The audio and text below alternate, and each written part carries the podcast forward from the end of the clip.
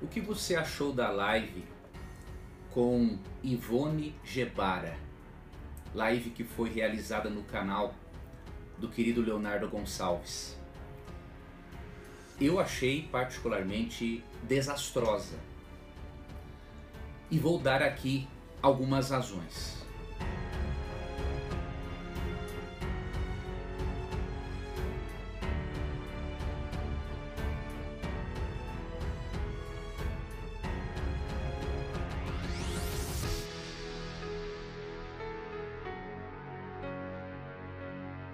Eu acompanhei toda a live, não ao vivo, mas depois eu assisti, em torno de uma hora e cinquenta e poucos minutos, quase duas horas. E ali claramente você percebe que não houve um diálogo, né? houve um monólogo. Uma pessoa falava, expunha seus pensamentos e ninguém é, tinha a disposição de ao menos questioná-la. Mas alguém pode pensar, mas o propósito não era esse. Mas biblicamente, nós percebemos que a Bíblia nos convida a dialogarmos com as pessoas com um diálogo apologético e evangelizador. Então a forma como é, Ivone Gebara pôde falar o que falou, sem ter sido evangelizada por aqueles que conhecem a verdade bíblica, obviamente foi uma grande perda de oportunidade, foi uma perda de uma oportunidade tremenda de ensiná-la a respeito daquilo que a Bíblia realmente ensina sobre o que ela mesma prega, a palavra de Deus. Então vamos ver aqui. Eu vou analisar alguns pontos com você dessa live, obviamente, um pouco mais de 30 pontos. Vou mostrar para você as incoerências teológicas, filosóficas, né, do que foi abordado ali. Vou deixar para você vários textos bíblicos e você no final tira as suas conclusões pessoais. Não estou aqui para falar mal né, de pessoa alguma. Eu discuto ideias, não discuto pessoas. E vamos então para alguns textos. Bom, primeiramente, a Bíblia não apoia que um cristão perca oportunidades de evangelização. E eu creio que a senhora Gebara por ter como pressuposto o método histórico crítico de interpretação da Bíblia, ou seja, descarta tudo aquilo que é sobrenatural, ela deveria ser, é, deveria se ter aproveitado melhor a oportunidade e ensinado a ela que o ponto de vista dela, por mais que devamos respeitar qualquer ponto de vista, o ponto de vista dela está totalmente errado. Eu vejo que os participantes da live irmãos a quem eu respeito, não conheço pessoalmente a maioria, irmãs na verdade, mas 2 Timóteo 4,2 diz assim: pregue a palavra, esteja preparado, quer a ocasião seja favorável, quer não. Corrija, repreenda e encoraje com paciência e bom ensino. Isso não fez parte da live. Com certeza, se o apóstolo Paulo pudesse assistir uma live dessas, ele citaria 2 Timóteo 4,2 aos organizadores para que eles aprendessem o seguinte: que o cristão ele tem que pregar a palavra em tempo e fora de tempo. Diz aqui nesta versão, nova versão transformadora, quer a ocasião seja favorável, quer não. Corrija, repreenda e encoraje com paciência e bom ensino.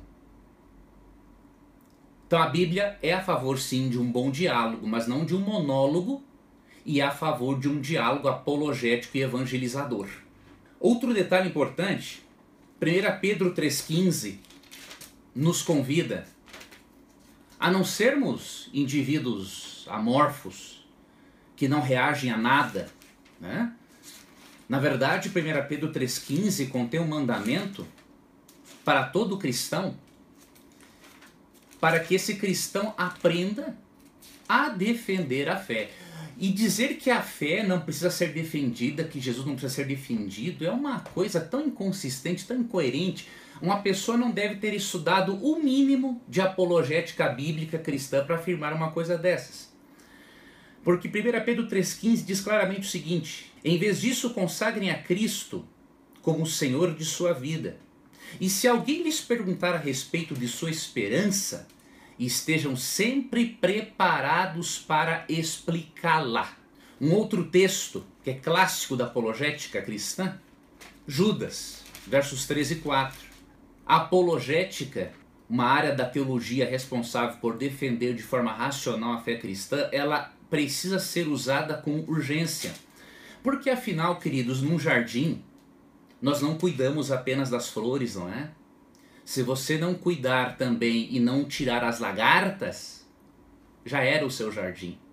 Então, num jardim é o momento em que você tem que cuidar das flores e no outro momento lidar com as lagartas. Então, a apologética lida com as lagartas, ou seja, vai lidar com as heresias. E Judas, aqui nos versos 13 e 4, disse o seguinte: Amados, embora planejasse escrever-lhes com todo empenho sobre a salvação que compartilhamos, ou seja, a preferência dele era escrever sobre isso. Entendo agora que devo escrever a respeito de outro assunto e insistir que defendam a fé. A, fé não precisa de defesa, o evangelho não precisa de defesa, Cristo não precisa de defesa. Precisa. A Bíblia diz que sim. Defendam a fé que uma vez por todas foi confiada ao povo santo. Se nós somos é, pregadores, mensageiros de Deus, é óbvio que a defesa do evangelho passa por nós. Os anjos não vão vir aqui fazer essa obra, não é? Verso 4: Pois alguns indivíduos perversos se infiltraram em seu meio, sem seres notados, dizendo que a graça de Deus permite levar a uma vida imoral. A condenação de tais pessoas foi registrada há muito tempo, pois negaram Jesus Cristo, nosso único soberano e Senhor.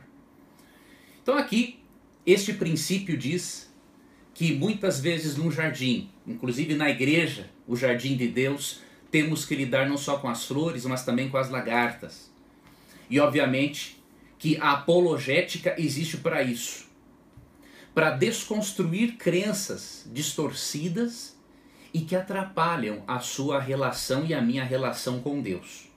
Vamos comentar aqui os pontos principais que eu destaquei desta live. Primeiro, na live se falou em teologia branca.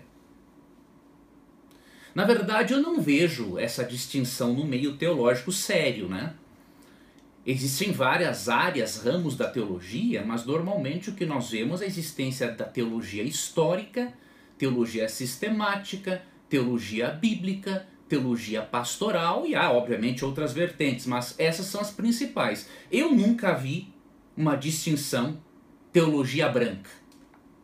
A teologia foi feita pelos brancos, então é uma teologia branca. Isso não existe na Bíblia. Tanto brancos quanto negros estudam teologia histórica, tanto brancos quanto negros estudam teologia sistemática, tanto brancos quanto negros estudam teologia pastoral e tanto negros quanto brancos estudam teologia bíblica. Então, teologia branca não existe.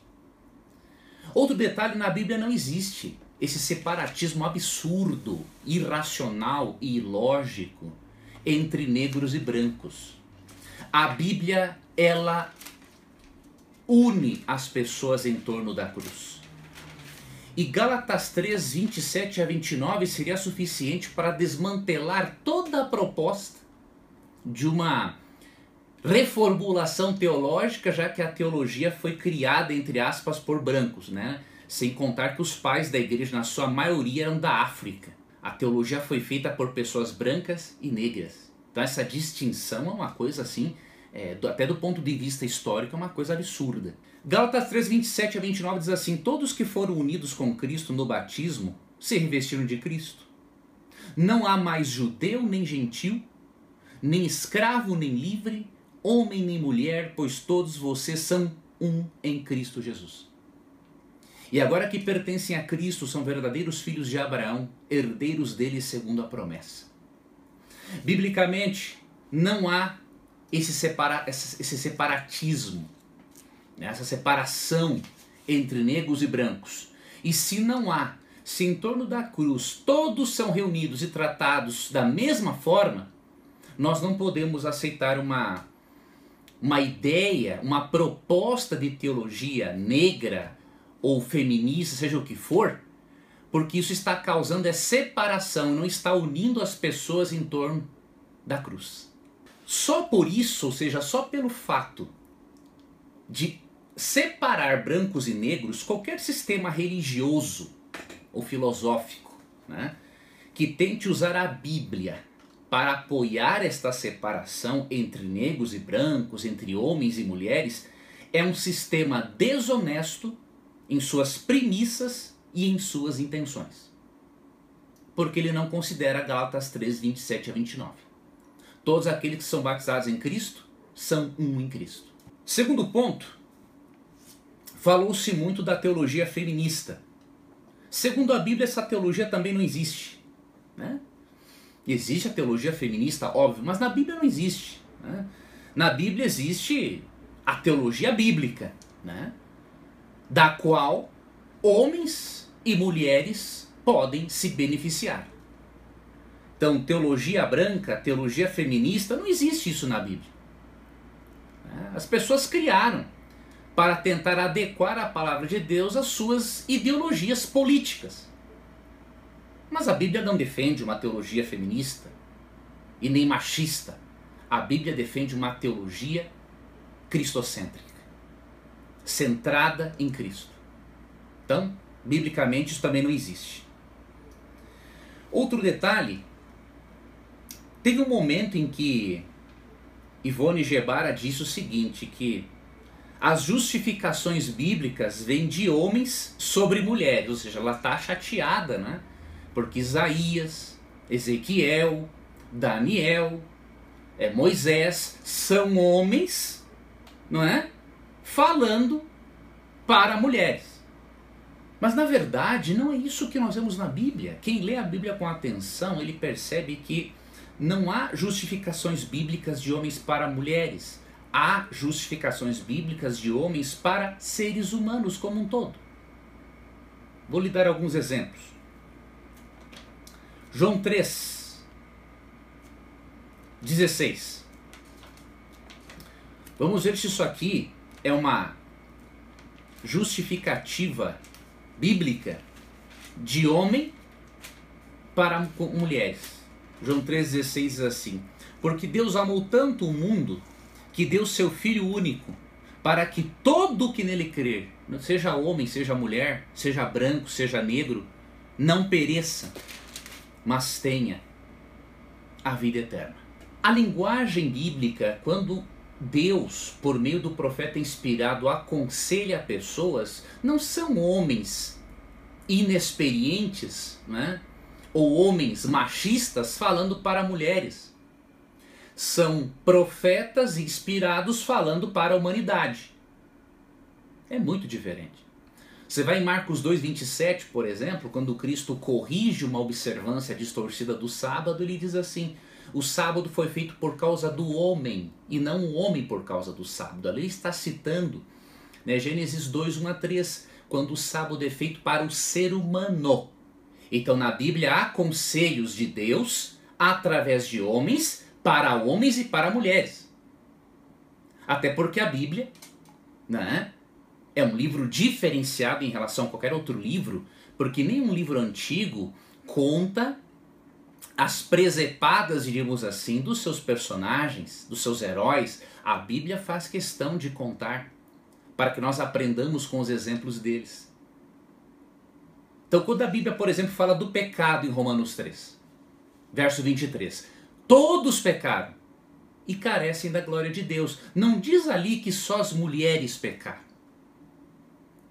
Então você percebe? A Bíblia não é um livro com justificativas de homens para mulheres, com conselhos de homens para mulheres. A Bíblia é um livro com conselhos de Deus, dado através de homens e de algumas mulheres também, para toda a humanidade. Então você vê na fala de Gebara que ela está totalmente confusa. Né, e que de Bíblia ela não conhece realmente praticamente nada. Outro detalhe, ela disse também que na Bíblia e também na história, os que pensam são os homens. Não vejo isso na Bíblia. Por alguns motivos. Primeiro, Gênesis 1, 26 e 27 não diz que só o homem foi feito à imagem e semelhança de Deus, a mulher também foi. Então o homem tem aspectos de Deus e a mulher também tem aspectos de Deus. Então ambos são a imagem e semelhança de Deus. Então dizer que os homens pensam e as mulheres não, biblicamente isto é uma bobagem, né? Outro exemplo, você vai para Juízes capítulo 4, verso 4, e você vê que mesmo que a maioria dos profetas, obviamente, sejam homens, até pelo contexto social em que eles viviam, as mulheres tinham um papel fundamental e elas também recebiam o dom profético e tinham cargos de liderança. E o feminismo nem sonhava em existir quando aconteceu isso. Por exemplo, Juízes, capítulo 4, verso 4 diz assim: Quem julgava Israel nessa época era Débora, uma profetisa mulher de Lapidote. Ela costumava sentar-se debaixo da palmeira de Débora, entre Ramá e Betel, na região montanhosa de Efraim. E os israelitas a procuravam para que ela julgasse suas questões. Como que Gebara vai dizer que quem pensam são os homens e as mulheres não? Elas são de fora, elas são segregadas. Não. A Bíblia mostra que Débora, uma mulher que era profetisa e juíza, e o povo de Israel respeitava muito. Né? Outro exemplo, Atos 2, 17 e 18. É dito que nos últimos dias vossos filhos e vossas filhas profetizarão. Então, como que só os homens têm a voz? ou só os homens têm a liberdade para pensarem e expressarem as suas ideias, se a Bíblia diz que as mulheres também receberiam o dom profético? Você vai em Atos 21, versos 7 e 8, Filipe tinha quatro filhas que eram profetisas. Então, definitivamente, este quarto ponto de Ivone Gebara não tem apoio bíblico nenhum. Ela disse também que as mulheres até hoje são subalternas ela não entendeu Efésios 5, 22 a 28. E as pessoas que estavam com ela e que se diziam adventistas sétimo dia deveriam no mínimo dar esse testemunho para ela, não é? Pode ser uma pessoa sincera, né? E aparentemente é mesmo, mas as pessoas sinceras também precisam serem confrontadas para que elas questionem as suas próprias crenças. Então eu vou ler aqui para você um texto que se encontra em Efésios e vamos ver se a Bíblia ensina que a mulher é subalterna. Efésios 5, primeiro verso 21. Sujeitem-se uns aos outros por temor a Cristo. Então, em primeiro lugar, o verso diz que não é só a mulher que é sujeita ao seu marido, há momentos em que o marido também tem que praticar a sujeição. E aí segue o verso: Esposas, sujeite-se cada uma ao seu marido como ao Senhor. Não é uma sujeição servil, em que é, um patriarcado é, irracional deseja oprimir as mulheres. Não, biblicamente não, porque diz que essa sujeição é como ao Senhor, ou seja, com base no amor. E segue, pois o marido é o cabeça da esposa, como Cristo é o cabeça da igreja. Isso aqui não torna o homem melhor e nem maior do que a mulher. O marido é o cabeça da mulher no aspecto funcional. Tanto homem quanto mulher foram feitos à imagem e semelhança de Deus, mas depois do pecado, Deus deu funções diferentes para o homem e para a mulher. O homem seria o cabeça do lar e a mulher, diríamos, seria o coração do lar. Ambas as funções complementares e muito dignas diante de Deus. Veja, quando a Bíblia retrata uma cultura machista no passado, não significa que essa seja a opinião bíblica. Nem tudo aquilo que a Bíblia registra ela prova. Por exemplo, ela registra muitos homicídios, ela não aprova. Ela registra poligamia, ela não aprova. Ela registra adultério, ela não aprova. Então nem tudo que a Bíblia registra ela aprova. A Bíblia registra sim, aspectos culturais da época para nós compreendermos a situação em que o profeta vivia. E isso é importante porque quando nós analisamos o contexto histórico no qual o profeta se encontrava, podemos interpretar devidamente o texto. Agora, a opinião bíblica sobre a mulher é a melhor possível. E eu vou mostrar em outros textos depois. Por exemplo, verso 25: Maridos, ame cada um a sua esposa como Cristo amou a igreja. Ele entregou a vida por ela.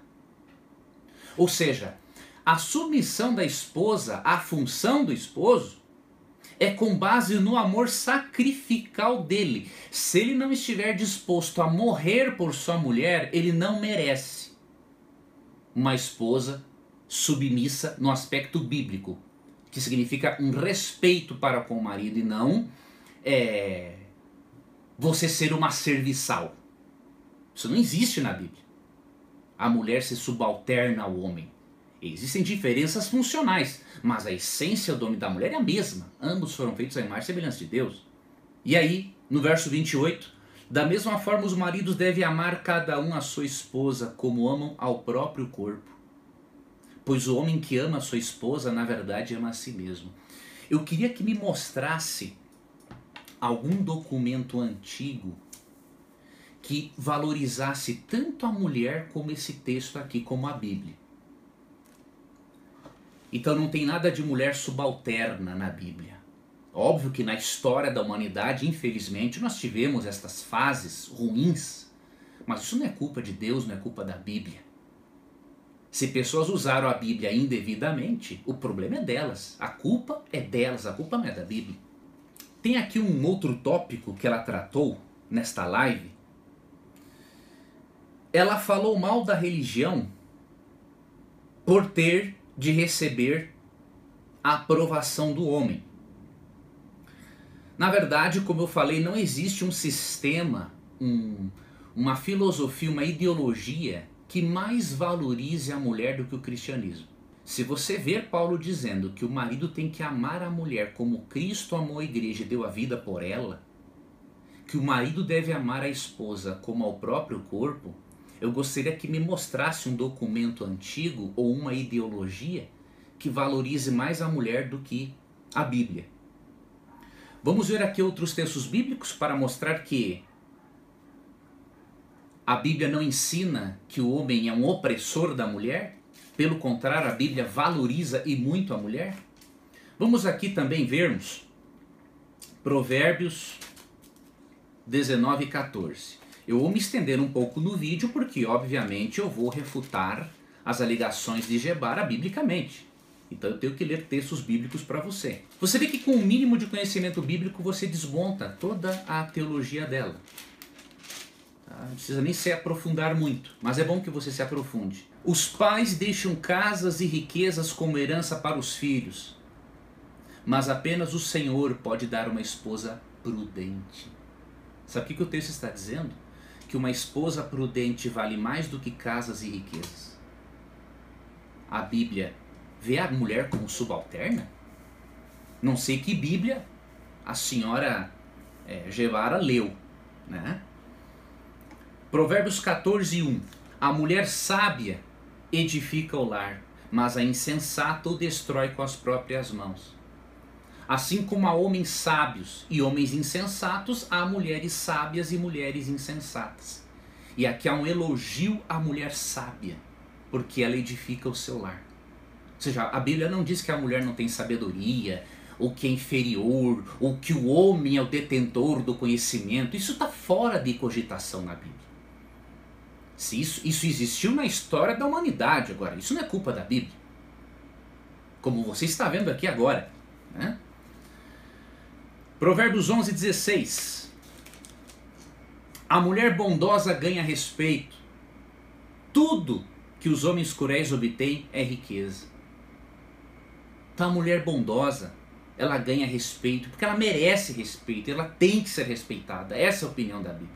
Recomendo que as mulheres leiam este livro de Ruth para verem que mulher virtuosa ela era feminina e não era feminista. Né? As duas coisas são bem diferentes. Ruth, capítulo 3, verso 11. O que, que foi falado a respeito dessa mulher? Na verdade, quem falou foi um homem, viu?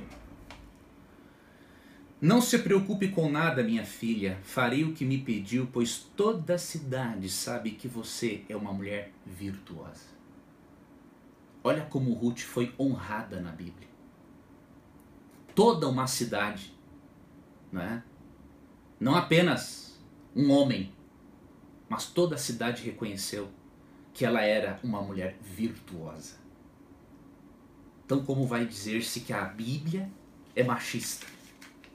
A Bíblia retrata uma cultura machista, mas a Bíblia não é machista. João 20, 17. Olha o valor e a importância da mulher no cristianismo. Você sabia que a primeira pessoa que viu o Cristo ressuscitado foi uma mulher? Vamos ler a partir do verso 16. Maria, disse Jesus. Ela se voltou para ele e exclamou: Rabone, que em aramaico quer dizer mestre. Jesus lhe disse: Não se agarre a mim, pois ainda não subi ao Pai. Mas vá procurar meus irmãos e diga-lhes: eu, eu vou subir para meu Pai e Pai de vocês, para meu Deus e Deus de vocês. Maria Madalena encontrou os discípulos e lhes disse: Vi o Senhor. Então contou o que Jesus havia falado. O Cristo ressurreto fez questão de aparecer primeiramente para uma mulher que havia sido prostituta, mas que se converteu a Jesus Cristo, para ela informar aos discípulos que ele havia ressuscitado e depois ele apareceu aos discípulos. Então isso aqui é valorização da mulher por parte do cristianismo ou desvalorização? É brincadeira. O que nós temos que assistir por aí. E um outro texto Lucas 8, 1 a 3. Pouco tempo depois, Jesus começou a percorrer as cidades e os povoados vizinhos, anunciando as boas novas a respeito do reino de Deus. Iam com ele os doze, ou seja, os doze apóstolos, e também algumas mulheres que tinham sido curadas de espíritos impuros e enfermidades. Entre elas estavam Maria Madalena, de quem ele havia expulsado sete demônios, Joana, esposa de Cusa, administrador de Herodes, Susana e muitas outras que contribuíam com seus próprios recursos para o sustento de Jesus e seus discípulos. Então você vê Jesus tinha os doze apóstolos porque a obra apostólica era pesada, mas ele contava também com o ministério da mulher durante o seu trabalho aqui na Terra. E essas mulheres, elas não se não fizeram um movimento separatista para pregar o evangelho de uma forma diferente dos apóstolos. Elas se uniram com Jesus e os apóstolos e assim o evangelho pôde crescer. A Bíblia é mais clara que o sol ao meio-dia a respeito desse assunto. Sétimo ponto, eu sei que esse vídeo está longo e vai ficar bem mais longo, tá? Vou ter que dividir possivelmente em mais de um, mas se for possível também eu deixo em um só e você assiste até onde você quiser e achar importante. Ivone Gebara fez uma afirmação também que é a seguinte, que a dogmática, os dogmas, as doutrinas, né, foi estabelecida por Constantino no século IV. É, isso aí teria que ser mais bem esclarecido, né, porque na verdade a Bíblia e a sua dogmática, elas existem muito antes de Constantino. Então, Constantino surgiu ali a igreja do império não é por volta do século IV, mas a Bíblia apresenta doutrinas muito antes. Então, sinceramente, eu não entendi o que ela quis dizer com a afirmação de que a dogmática foi, estabelecida por Constantino. Foi estabelecida nada. Constantino não entendia nada de doutrina. Ele era um meio convertido. Oitavo aspecto.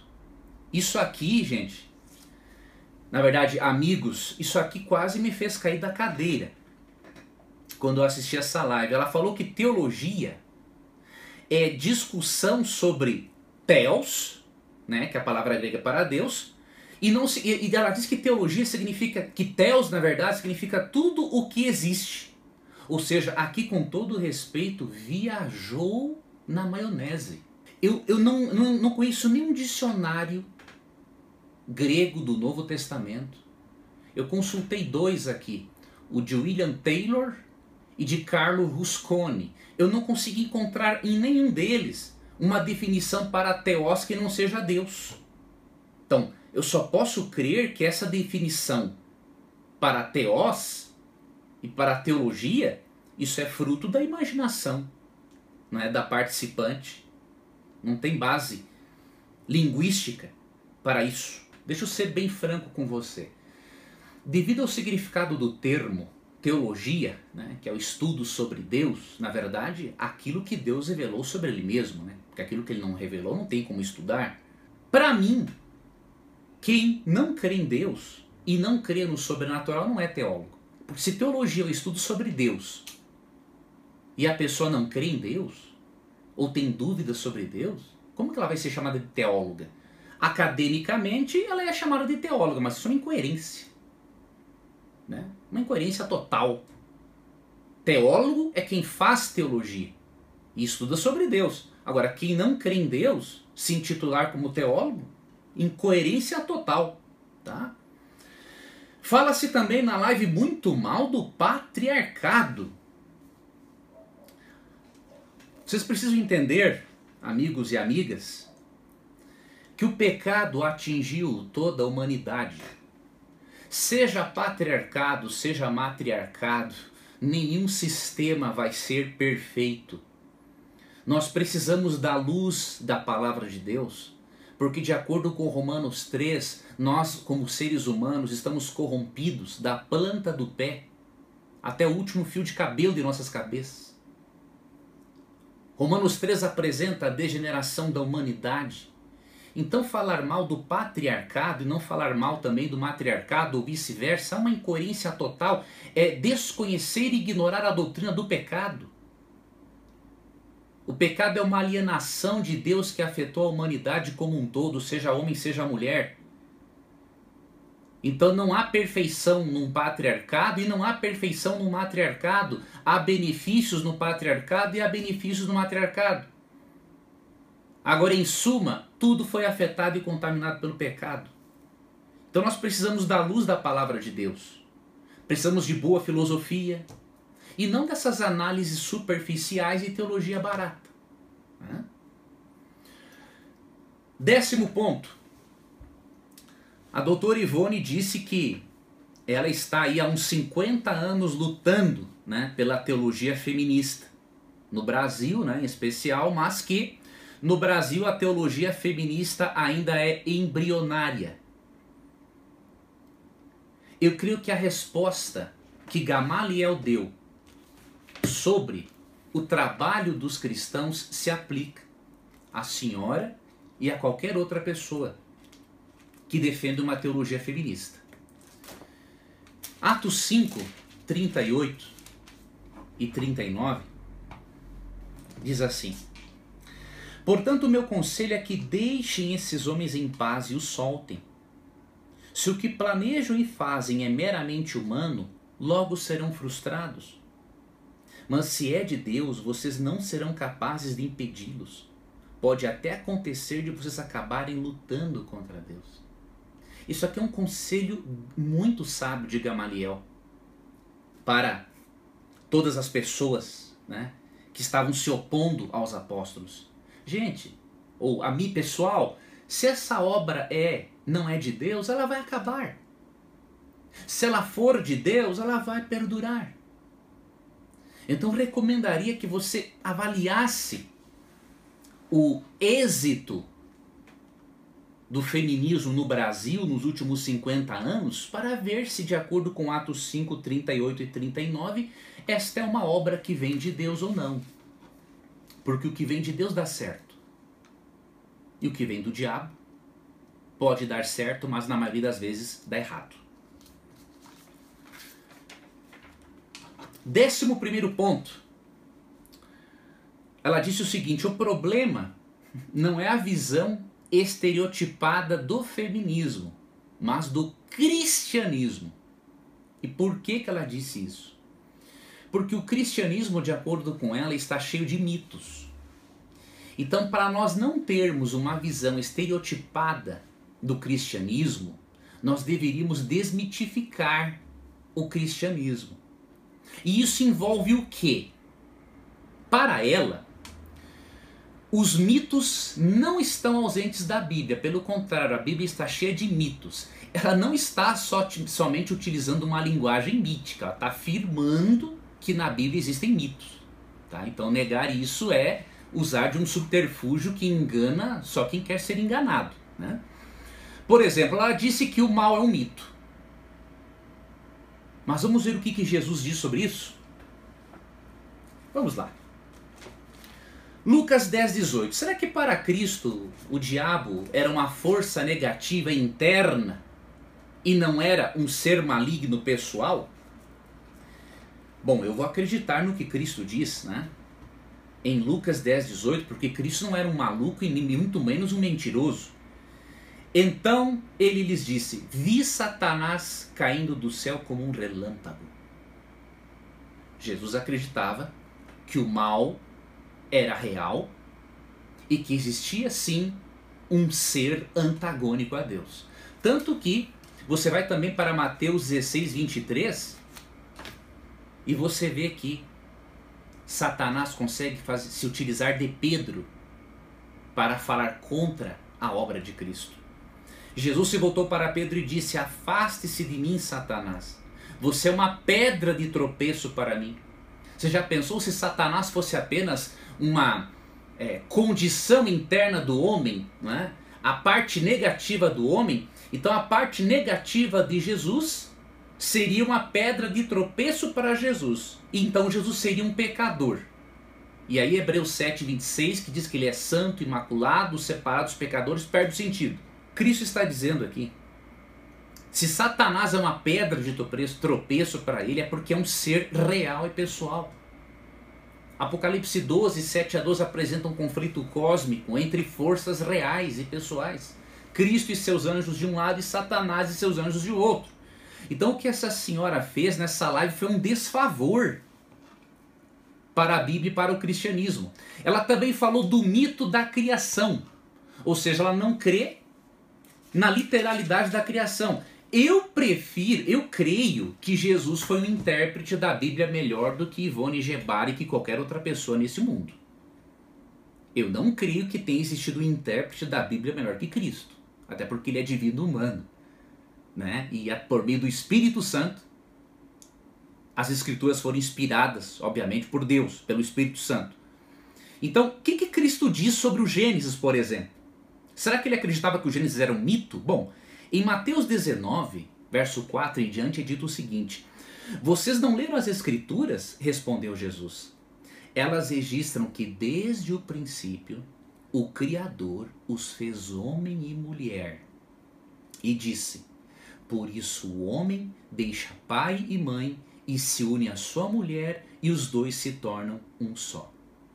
Uma vez que já não são dois, mas um só, que ninguém separe o que Deus uniu. Cristo considerava o Gênesis literal ou simbólico? Qualquer pessoa que não sofre com analfabetismo funcional vai entender com a leitura desse texto que ele considerava o relato da criação como literal. E Cristo acreditava até no dilúvio. É, se você for para Mateus 24, quando ele fala dos sinais que antecedem a sua volta, ele faz uma comparação do fim do mundo com o dilúvio. Mateus capítulo 24, 37. Quando o filho do homem voltar, será como no tempo de Noé. Cristo acreditava em Noé, acreditava na literalidade dos 11 capítulos de Gênesis, dos 11 primeiros capítulos de Gênesis. Nos dias antes do dilúvio, o povo seguia sua rotina de banquetes, festas e casamentos até o dia em que Noé entrou na arca. Não perceberam o que estava para acontecer até que veio o dilúvio e levou a todos assim será na vinda do Filho do Homem. Queridos que fizeram essa live, assim como o dilúvio pegou de surpresa muita gente, Jesus está dizendo o seguinte: a minha segunda vinda vai pegar muita gente de surpresa. E ele comparou a sua segunda vinda ao dilúvio porque ele acreditava que o dilúvio era literal.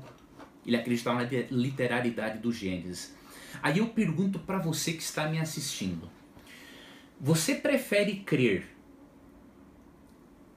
na interpretação de Ivone Gebar acerca do mal ou na interpretação de Cristo? Você prefere crer na interpretação de Ivone Gebara acerca da criação ou você prefere a interpretação de Cristo? Você prefere crer como Jesus no dilúvio ou você prefere, como ela, não crer no sobrenatural da Bíblia? Você tem que escolher. Porque existe um princípio filosófico que diz o seguinte: que duas coisas contraditórias não podem ser verdadeiras ao mesmo tempo. Ou Jesus tinha razão, ou Gebara tem a razão.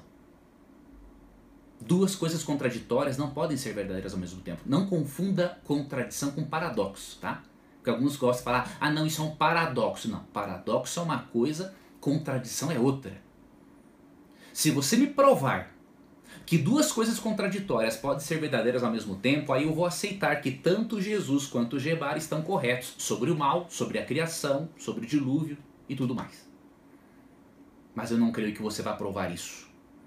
Essa citação está numa obra que eu tenho aqui, Enciclopédia Apologética, de Norman Geisler. Na página aqui 583, o autor dá, algumas razões para nós crermos que a Bíblia não é um mito, que os milagres não são mitos e que o sobrenatural não é um mito. E por que, que é importante você ter essas razões? É importante você ter conhecimento disso, porque não apenas céticos, ateus, creem nisso, mas há alguns teólogos, entre aspas, que também acreditam nisso. Por exemplo, é, um grande representante desta linha, ou seja, a, desta linha teológica, de que se deve desmitificar a Bíblia, ou seja, tirar os mitos dela, para que encontremos o real sentido das Escrituras para nós hoje, é Rudolf Bultmann. Então, esse teólogo, ele simplesmente ele ensinava isso. Tá? Gebara com certeza tem muito, bebeu muito nas fontes dele para poder crer dessa forma, como ela crê. Tá? Então o que, que ele dizia? Ele dizia, entre outras coisas, se o, se o, que o retrato, que o relato bíblico é mitológico e que ele diz também o seguinte: os milagres seriam mitos ou eventos no mundo espiritual além do espaço e do tempo. Como resultado, milagre não existe. Então deveria se desmistificar a Bíblia, despir a Bíblia de uma casca mitológica, como ele fala, para chegar ao cerne existencial da verdade. Bultmann acreditava nisso. Tá? Mas por que, que ele estava mais por fora que arco de barril, assim como aqueles que o seguem? Na página aqui 583, Norman Geisler diz o seguinte: milagres no mundo, mas não do mundo. O que, que ele argumenta? Bultmann supõe equivocadamente que qualquer evento no mundo deve ser do mundo. Só que isso é falso. Como ele diz aqui, o milagre ele pode originar-se no mundo sobrenatural, que é a fonte do milagre, e ocorrer no mundo natural, que é a sua esfera. Então a teoria de, de Bultmann de que é, um milagre não pode existir no, na relação espaço-tempo é infundada. Porque ela pode ter uma origem, o milagre pode ter origem no mundo sobrenatural e se manifestar na esfera natural. Outro detalhe: por que, que a Bíblia não é mitológica? Porque os próprios autores bíblicos sabem que o estilo literário usado por eles não é mitológico. Veja, por exemplo, Atos 1.3. Depois eu vou ler uma citação para você de C.S. Lewis, que é, que é arrasadora. Né? Atos, capítulo 1, verso 3, diz o seguinte: Durante os 40 dias após seu sofrimento e morte, Jesus apareceu aos apóstolos diversas vezes. Ele lhes apresentou muitas provas claras de que estava vivo e lhes falou do reino de Deus. os autores bíblicos não apresentavam, até Bultmann reconhece isso, né? Eles acreditavam de fato que Cristo ressuscitou. Agora, existem várias teorias né, sobre a ressurreição de Cristo, teorias malucas, né? Uma delas é de que os apóstolos estariam tão emocionados é, com o cristianismo, com aquilo que eles acreditavam, que todos tiveram uma visão de Jesus. Imagine 12 pessoas terem a mesma visão ao mesmo tempo, com os mesmos detalhes. Ou seja, tem que ter muita fé para acreditar numa barbaridade dessas. Outro detalhe, o próprio apóstolo Pedro diz que o que ele escreveu não é mito. Eu prefiro acreditar em Pedro, tá? Segunda Pedro, capítulo 2, na verdade, 2 Pedro 1,16, porque não inventamos histórias engenhosas quando lhes falamos da poderosa vinda de nosso Senhor Jesus Cristo. Vimos com os próprios olhos seu esplendor majestoso. Pedro está dizendo o seguinte: olha, nós não, não inventamos histórias engenhosas, não estamos aqui criando mitos, porque nós somos testemunhas oculares do que, do, do que aconteceu com Cristo. Então você tem que decidir, ou você crê no que Pedro diz, ou você crê no que Ivone Gebara diz. Duas coisas contraditórias não podem ser verdadeiras ao mesmo tempo. Agora eu quero repartir aqui com você uma citação de C.S. Lewis. Você sabe que Lewis é, foi um ateu, se tornou um dos grandes defensores do cristianismo e ele era um grande crítico literário. E quando ele é, ele escreveu é, romances, escreveu é, sobre mitos, né? ele fez uma análise das afirmações né, dos críticos de que a Bíblia é um mito. E aí ele disse o seguinte: vou ler aqui para você na página 604 da obra Enciclopédia Apologética. Ele diz assim, ó: Primeiro, o Novo Testamento não pertence ao gênero literário da mitologia. É um gênero literário diferente. O Novo Testamento tem vários gêneros literários, né? Tem epístola, tem parábolas, tem os evangelhos, e cada gênero literário tem uma forma peculiar e particular de interpretação. Né? E aí ele observou o seguinte: o Dr. Bultmann jamais escreveu um evangelho. E aí Lewis pergunta: a experiência de sua culta vida realmente lhe deu algum poder de ler as mentes das pessoas que escreveram os evangelhos, mortas há muito tempo? que ele faz uma, uma brincadeira, né? E aí ele segue. Os resultados garantidos da erudição moderna quanto à maneira em que um livro antigo foi escrito são garantidos, entre aspas, pode-se concluir, apenas porque os homens que conheciam os fatos estão mortos e não podem expor as falácias dos intérpretes. É só por isso mesmo. Se Pedro, Paulo, Jesus, Jesus está vivo, mas se Jesus estivesse aqui, se Pedro e Paulo estivessem vivos, com certeza todas essas falácias ditas pelas, pelos da alta crítica, inclusive nessa live, seriam desfeitas pelo próprio autor. Mas como eles não estão aqui para se defender, então o pessoal aproveita e coloca a imaginação em ação. Lewis também diz o seguinte: as histórias do Novo Testamento né, não demonstram sinais de serem mitológicas. Ele é um crítico literário, tá? Então vamos prestar atenção no que ele diz. Lewis comenta que os registros são diretos e simples, escritos de forma histórica e não artística, por judeus rigorosos e sem atrativos, que não conheciam a riqueza mitológica do mundo pagão à sua volta. Tudo o que sou na vida privada é um crítico literário e historiador. Esse é o meu trabalho, disse Lewis. E estou preparado para dizer, com base nisso, que se alguém pensa que os evangelhos são lendas ou romances, Olha a paulada aqui e tem que ser dada mesmo. Essa pessoa está apenas demonstrando sua incompetência como crítico literário. Já li muitos romances e conheço muito bem as lendas que surgiram entre povos antigos. E sei muito bem que os evangelhos não são esse tipo de coisa. E não pode.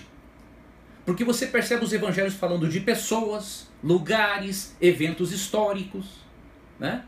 Você vai, por exemplo, para Lucas 2, verso 1, e você, diz que, você vê que Lucas, quando fala do nascimento de Jesus, ele menciona que foi nos dias de César Augusto, no reinado de Tibério César.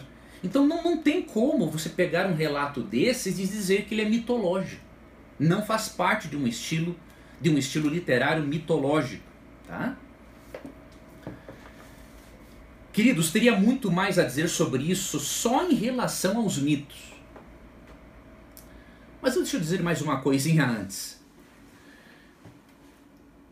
A quantidade esmagadora de manuscritos do Novo Testamento é um argumento esmagador contra essa ideia de que o Novo Testamento é um mito, contém mitos. Veja, do ponto de vista, de vista da crítica textual, quanto maior o número de documentos de um manuscrito, e quanto menor o espaço de tempo entre a cópia e o original, mais fiel é esse documento. Tá? Por exemplo, a humanidade possui sete cópias dos escritos de Platão. E o espaço de tempo de acordo com os estudiosos, entre o original e a cópia é de cerca de 1200 anos. Gebara, e não percebo nenhuma outra pessoa, nenhum outro da alta crítica ou nenhum teólogo liberal, não vejo questionar a autenticidade, a veracidade dos escritos de Platão, porque tem sete cópias e o espaço de tempo entre a cópia e o escrito original é de 1200 anos. Agora, como o ser humano é hipócrita, né? O Novo Testamento ele não tem só sete cópias, como os escritos de Platão, mas é questionado. O Novo Testamento tem cerca de 5.700 cópias. O espaço de tempo entre a cópia e o original não é de 1.200 anos. Há alguns dos documentos, o espaço de tempo é de 25 anos. Você acha que isso é um tempo é, suficiente para espalhar-se mitos e as testemunhas oculares que estavam vivas não desmentirem o mito? Você acha que uma quantidade absurda de manuscritos que se pode ter e os críticos textuais podem comparar e ver, isso não é uma, um argumento avassalador e destruidor dessa ideia de que o Novo Testamento não é digno de confiança porque é mitológico? Se não se questionam os escritos de Platão por terem sete cópias e um intervalo de tempo de 1.200 anos entre o original e a cópia, por que questionar o Novo Testamento que tem 5.700 cópias e alguns documentos têm um intervalo de 25 anos apenas entre a cópia original? Hipocrisia. Simplesmente isso. Ou desconhecimento, obviamente, desse tipo de informação. O detalhe é que a maioria desse pessoal ele vive num grupo, vive numa bolha, né? Então eles conversam entre eles, discutem entre eles, trocam ideias entre eles, e eles não estão a par né, daquilo que outros teólogos pensam, daquilo que a Bíblia realmente diz. A Bíblia está sendo substituída né, pelo método histórico crítico, um método absurdo, e todo cristão sério ele vai se utilizar do método histórico gramatical para interpretar o texto, ou seja, vai setar o texto do jeito que ele é, enquanto que o método histórico crítico ele coloca a razão humana como juiz do texto. E aí o teólogo do método histórico crítico ele diz assim, não, isso é verdadeiro, não, isso aqui, é, isso aqui não pode acontecer, não, isso aqui pode acontecer, não, isso aqui não. Desde quando a razão humana é juiz da palavra de Deus? Né? Queridos, o vídeo ficou muito longo, e eu me deti aqui em apenas 11 pontos dos 34 que eu selecionei desta live, para você ver o quanto esta live foi desastrosa, tá? Então o que, que eu vou fazer? Eu vou dar por encerrado essa primeira, essa encerrada essa primeira parte do vídeo e depois eu vou na, vou gravar a segunda parte para que você possa ter mais subsídios e perceber que o propósito daquela live não foi simplesmente dar voz a alguém que pensa diferente. Foi sim uma promoção de uma ideologia. Só não ver isso, só não ver isso quem não quer. OK? Que Deus guarde a você, um forte abraço e até o nosso próximo vídeo quando faremos a conclusão deste assunto.